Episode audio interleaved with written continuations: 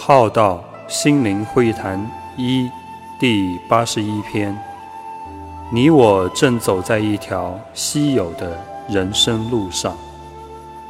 从累世人生的观点来看待这一世人生的一切，从整体人生来看待一切发生。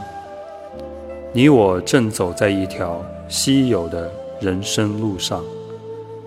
创造一个可能性，那就是引出、培育出将来社会上有能力利益众生的人，能带来祥和能量的人，能用生命教生命、陪伴生命的人，而这样世世代代的流传延续，在此世的此刻，有你我的一份参与。不管是担任哪一种角色，付出哪一种力，这里都有你的一份光与热。